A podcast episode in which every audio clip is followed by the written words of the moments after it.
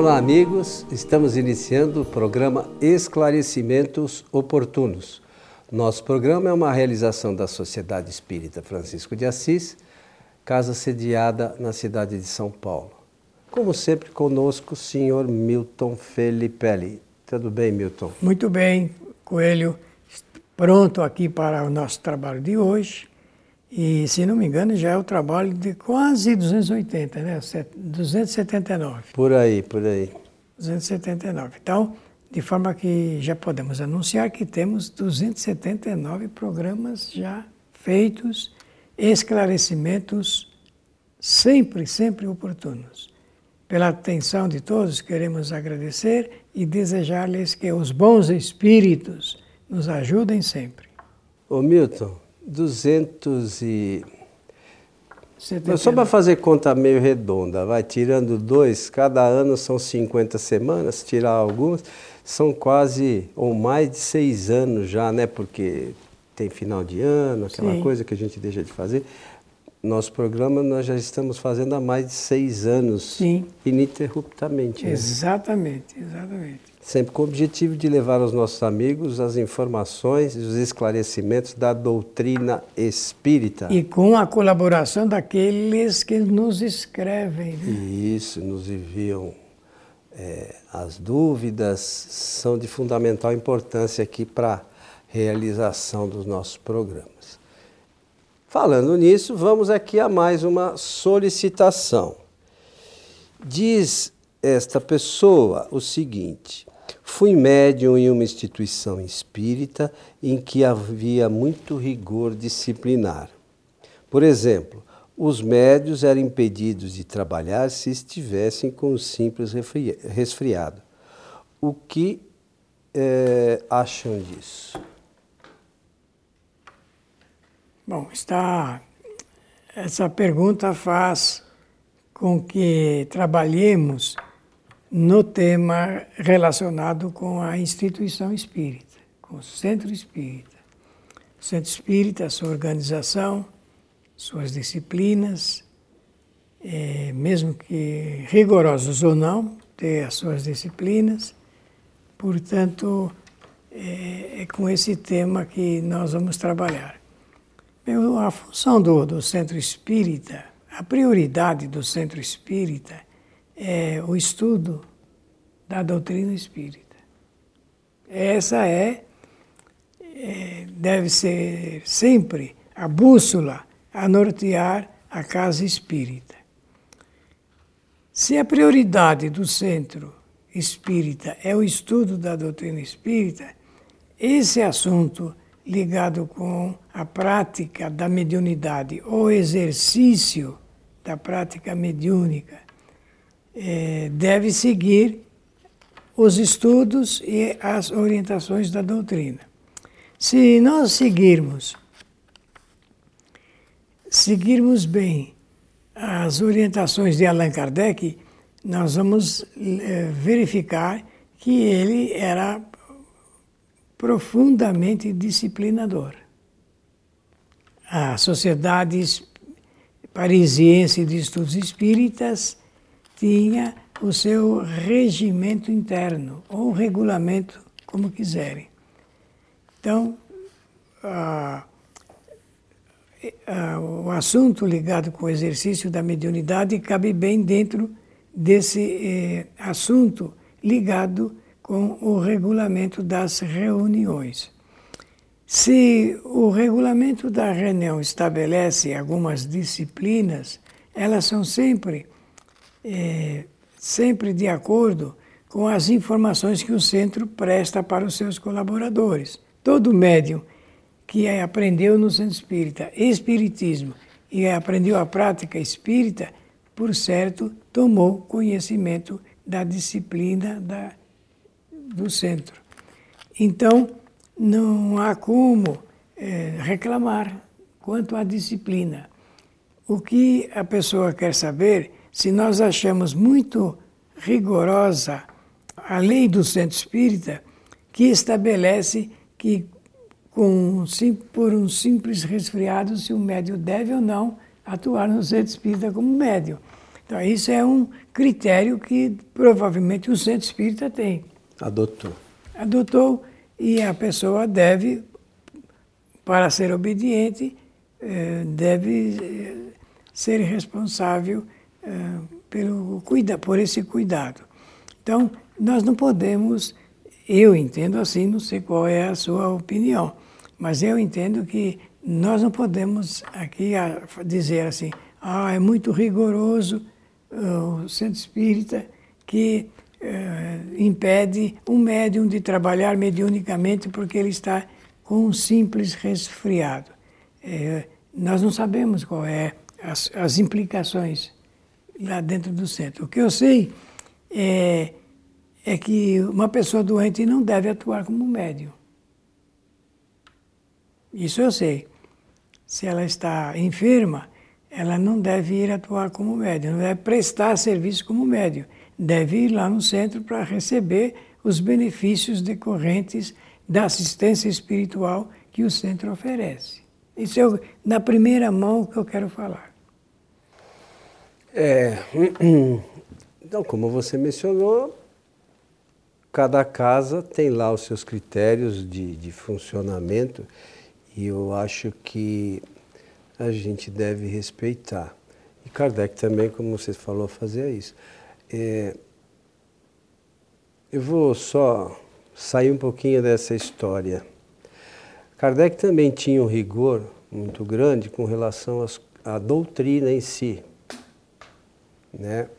Então, é, não era qualquer pessoa que participava dos trabalhos. Eles ficavam, podiam ficar lá assistindo, né, sentavam próximo ali, mas só participavam dos trabalhos mediúnicos com Kardec aquelas pessoas que já tinham um conhecimento doutrinário né, e um certo desenvolvimento mediúnico né, que os permitia. Eu acho que esse deveria, claro que essa coisa da, do, da doença é um caso à parte, mas eu acho que é nesse sentido que também as casas espíritas deveriam trabalhar, buscando as bases fundamentais da doutrina e para que as pessoas que buscam o conhecimento nas casas saibam quais são as bases da doutrina, porque lamentavelmente é às vezes a, as pessoas criam os seus rigores e nesse sentido o rigor é zero.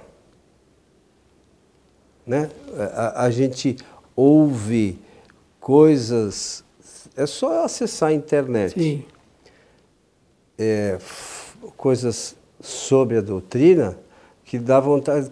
Kardec deve chorar no mundo espiritual. Claro que é só uma brincadeira, mas jamais choraria, porque Kardec é um espírito muito elevado. De compreensão. É, mas é, os espíritos superiores, por vezes, gostariam que a gente tivesse um pouco mais, imagino eu, de cuidado com a doutrina em si. Sabe, Milton? Porque é a última coisa que a gente vê preocupação nas casas espíritas. E em nome do tudo pode, né, daquela dos novidadeiros, como você fala, que Herculano Pires já falava, é, tudo pode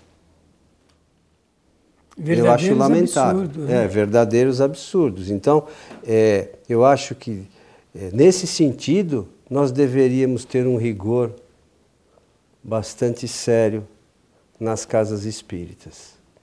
Muito bem, eu volto aqui ao assunto, depois eu, quero trabalhar um pouco um ponto que você salientou. Tá. Mas eu quero voltar aqui a esse assunto da doença e do médium. Por que, que o médium deve evitar a oferecer o seu concurso mediúnico para o centro espírita. Porque, conforme nós sabemos, a mediunidade, o exercício da mediunidade, é melhor dizer dessa maneira, o exercício da mediunidade também depende do corpo físico do médium. E se está com a saúde comprometida, com certeza é, vai redundar na, em uma influenciação ligada com o exercício da mediunidade. Portanto, é, trabalhar com saúde, estando saudável, é muito, muito, muito melhor do que trabalhar doente. É bem verdade que existem doenças e doenças. E eu não sei esse assunto ligado com um simples resfriado, mas se está escrito aqui um simples resfriado, é porque eu já vi pessoas é, com forte gripe, é, está com o, o, o organismo realmente afetado. Está com o organismo afetado. E, portanto, não pode oferecer um, um bom concurso para o trabalho mediúnico. E também sei que se a pessoa eh, atender a esse propósito é, do regulamento, ela vai ficar é, bem, porque não é porque deixa de trabalhar um ou dois dias é que isso vai fazer uma grande diferença é, no cômputo geral da atividade mediúnica. E, e, também sei que não vai ter o, o perigo eminente de, de, de, de lastrear lá o vírus do resto do grupo? Do resto do grupo. Então, o cuidado é sempre necessário. Cuidado, não faz mal nenhum ter cuidado, não é? O, o cuidado excessivo, o zelo excessivo, pode realmente trazer alguma consequência.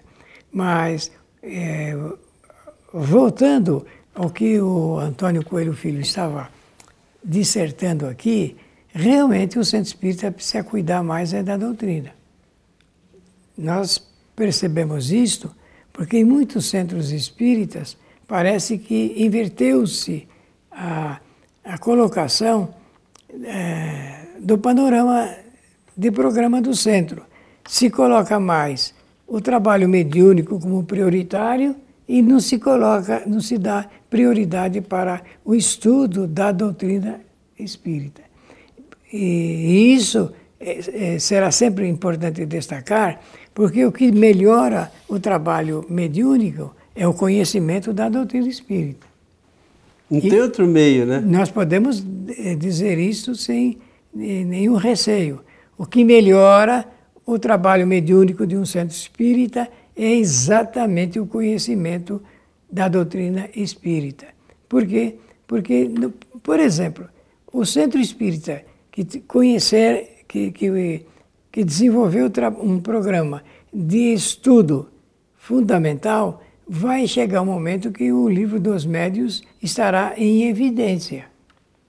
E estando em evidência o livro dos médios, com certeza também todas as pessoas que o estudam ficarão sabendo mais a respeito de mediunidade.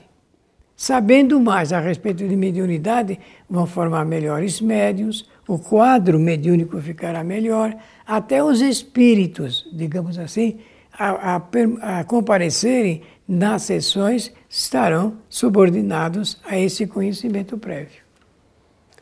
É, só falar um, um pouquinho mais da coisa do, do médium adoentado, é, não esquecer que nos trabalhos mediúnicos, sobretudo nos passes, a gente faz doação de fluidos. Aí é mais rigoroso ainda. Entendeu? Então, para a gente doar fluidos, e depois a gente sempre lembra aqui, lá no capítulo 14 da Gênesis, veja lá sobre os fluidos.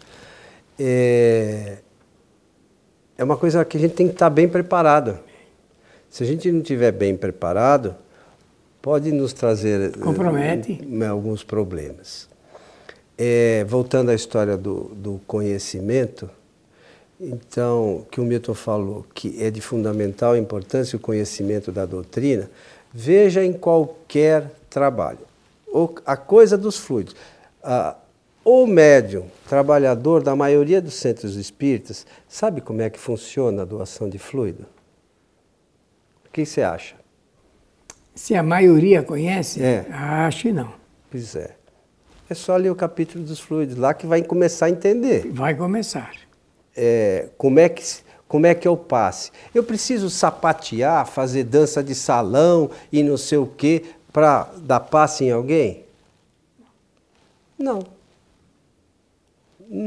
Na realidade, não preciso nada. É, é, tem uma coisa que a gente sempre fala aqui, que, que são atributos do espírito, que é, que é a inteligência, a vontade e o pensamento. A gente só precisa do pensamento para dar passe, nada além disso. Nem de braços nós precisamos. Nem de braço, nem de mão, nem de perna, nem de nada. Então, é, outra coisa, por que, que eu preciso conhecer muito bem a doutrina? Vamos imaginar que o trabalho mediúnico seja evocação do espírito ou, para alguns, a desobsessão, que eles não sabem que é a mesma coisa que evocação, né?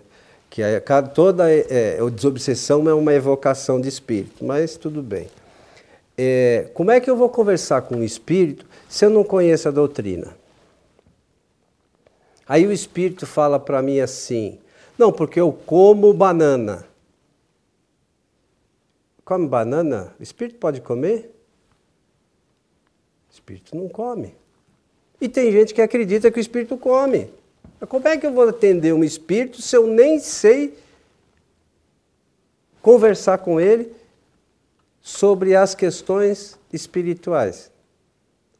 Então, é, a gente insiste aqui, né, Milton, com essa, com essa questão, e não pense que a gente fala aqui porque a gente sabe tudo, é que a gente está estudando e vê a necessidade de cada vez estudar, estudar mais para, para se aperfeiçoar, que cada vez que a gente estuda, a gente só percebe que não sabe nada ainda. Mas é, o conteúdo fundamental uh, nas obras de Kardec faz com que a gente já perceba algumas coisas. Que a gente saiba, tenha pelo menos uma ideia do funcionamento do mundo espiritual e de como são os espíritos. Até porque mediunidade aplicada no centro espírita tem a ver com esse conhecimento sobre a realidade dos espíritos em estado de erraticidade. É isso aí. E, e se um espírito chega e compare, comparece no centro espírita, dizendo que está com sede ou com sono, ou dizendo que ele precisa se alimentar, no caso o espírito aí pediu banana. Né? É, não, é, foi só um exemplo. não, não, está bem, está bem, está bem posto. Está é... Tá bem posto, está bem posto. Eu de, é, quero dizer o seguinte: número um, ele não precisa se alimentar, não precisa de alimento e nem tem órgãos para isso. E, em segundo lugar, não tem como ingerir alimentos. Então, porque se, são incompatíveis o estado fluídico em que se encontra o espírito com uh, uma, o elemento material que é a alimentação. São incompatíveis. É, o engraçado é que o pessoal fala que, alguns falam, né? que espírito come, só não, não, não fala como sai a comida, né? É, então. O destino que é dado a isso. Comeu, mas e aí? É, nós precisamos fazer essa reflexão para por uma questão de lógica, né? uma questão de lógica. E para admitir somente aquilo que for lógico, racional e que passar realmente pelo crivo da razão. Portanto, é, respondendo aqui a, diretamente à pergunta, é, o que nós achamos, porque a pergunta é o que vocês acham, né? É, nós achamos que, em primeiro lugar, o médium tem que respeitar o esquema proposto pelo centro, porque ele, quando entra, ele sabe realmente qual vai ser o, o esquema que ele vai estar Não adianta chorar submetido. depois, né? Então, é, e agora, se ele, se ele quer levantar alguma dúvida doutrinária sobre esse assunto, pode estar certo que a dúvida é, é levantada e ela é resolvida no, no, primeiro plano, no primeiro plano do conhecimento, que é o, o, médium, o bom médium, é aquele que realmente se liga sempre aos melhores espíritos. Segundo, segundo é, uma resposta que Allan Kardec obteve fazendo essas, essa mesma pergunta. E aquele que é menos enganado. E né? é o que me, é menos enganado. Portanto, eh, nós propomos que o nosso companheiro realmente fique, eh, fique fortalecido, estude bem a, doutrina espírita. O livro dos médios é um excelente roteiro para permear aí essa, é, esse conhecimento e se acomode da melhor maneira possível. É, aqui na, na pergunta ele diz que foi médio, talvez já não esteja nem mais ligado à casa, né? Ah, Mas, então ele já está falando porque saiu de lá. É, né? pelo, pelo, pela, pela pergunta ele já se afastou ah, tá é, certo, tá certo. da casa, né? Bom, é isso. Mas, que, é de isso toda que... forma, fica aí, de modo geral, a informação para todos os casos. E, na realidade, essa é a nossa opinião, sim, né? Sim, sim, Não sim. é ah, talvez outras pessoas tenham opiniões diferentes é verdade, da nossa. É. Mas sobre esse, é, esse, essa questão, essa é a nossa opinião. Certo, seu Milton? Muito Estamos bem. chegando ao final de mais um programa Esclarecimentos Oportunos. Queremos agradecer a atenção de todos e aproveitar da oportunidade para desejar-lhes que os bons espíritos nos ajudem sempre. É, eu gostaria de lembrar aqui que o Milton e eu, além do programa Esclarecimentos Oportunos, nós já temos alguns programas que, cujo nome é O que diz Kardec, que todos estão na nossa página no YouTube Allan Kardec TV. Então digita lá Allan Kardec TV, você vai ver lá nas playlists ah, é, esse programa também, O que diz Kardec. E agora, quinta sim, quinta não, nós estamos dando continuidade a esse, essa série O que diz Kardec ao vivo pelo próprio YouTube e pela nossa página no facebook.com barra transição, transical, né? Então, tanto no Facebook quanto no YouTube, vocês poderão assistir é, esse programa O que diz Kardec ao vivo. Né? Quinta sim, quinta não. Eu não sei se, que dia vocês estão assistindo o nosso programa, se vai ser essa quinta ou a outra, mas se vocês entrarem lá na nossa página e se cadastrarem, é, quando tiver programado, o próprio YouTube avisa de quando será o programa. No momento, nós estamos realizando esse programa às quintas-feiras.